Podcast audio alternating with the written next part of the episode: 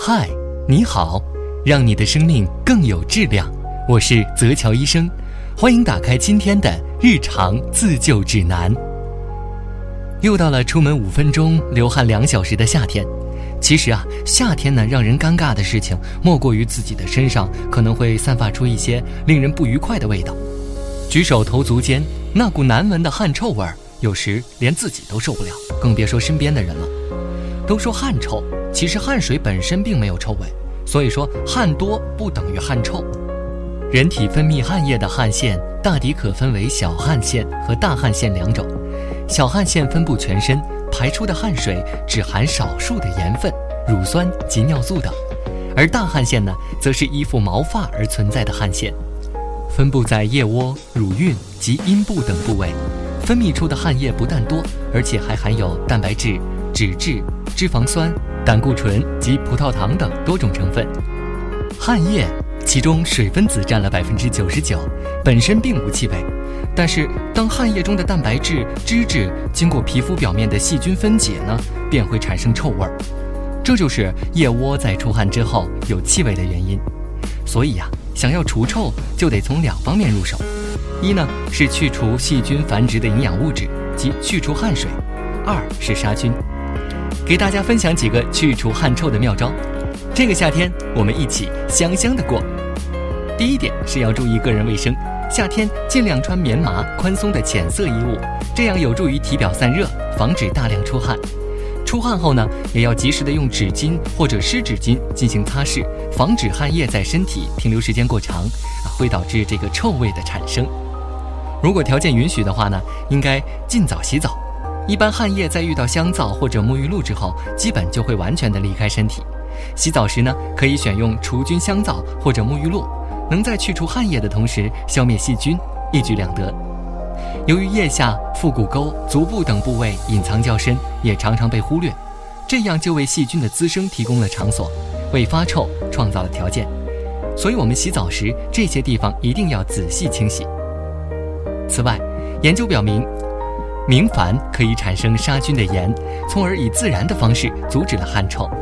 所以呀，在沐浴洗漱后，可以用明矾擦拭身体容易出汗的部位，可以防止细菌的繁殖。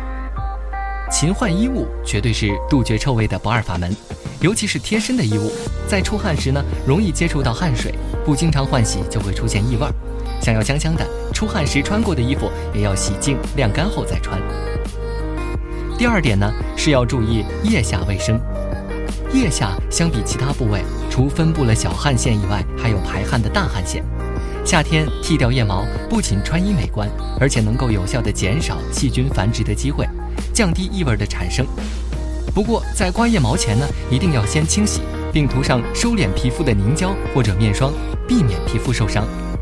此外啊。还可以用一些添加柠檬酸等成分的护肤品来润肤保湿，调整肌肤的 pH 值，也能防止微生物的繁殖。如果发生长期异味，而且经过检查是严重的狐臭的话，就得去正规医院进行相关治疗了。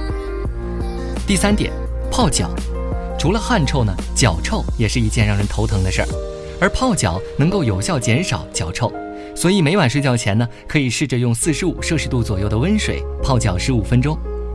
泡脚水中也可以适量的加一些东西啊，例如是茶叶，因为茶叶属凉性，可以收敛汗液；也可以加入醋，既能杀菌，又能促进脚部代谢。夏天穿过的鞋里面呢，也有很多的细菌，除了常洗鞋，还可以在晚上睡觉前在鞋里面放一些盐、醋、石灰等能够杀菌的物质，这样第二天穿上就不会臭脚了。第四点，调节饮食。一般来说，干热的人体温相对要高一些，而且相对要更容易出汗，自然皮肤表面的细菌滋生快，易发臭。对于干热、体温较高的人而言，应该注意尽量不要吃过量的辛辣、燥热的食物，尽量的少抽烟、少喝酒，以减少体内毒素的堆积，减少肝脏的负担，从而有效的减少臭汗的排泄，达到除臭汗的目的。当然，食用某些食物和调味品。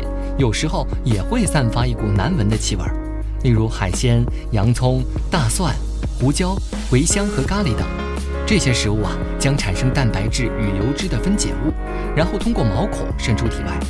汗味重的人群要减少这些食物的摄入。今天的日常自救指南就到这里，把这些小知识分享给更多的朋友知道吧。这个夏天我们要变得香香的，下期见。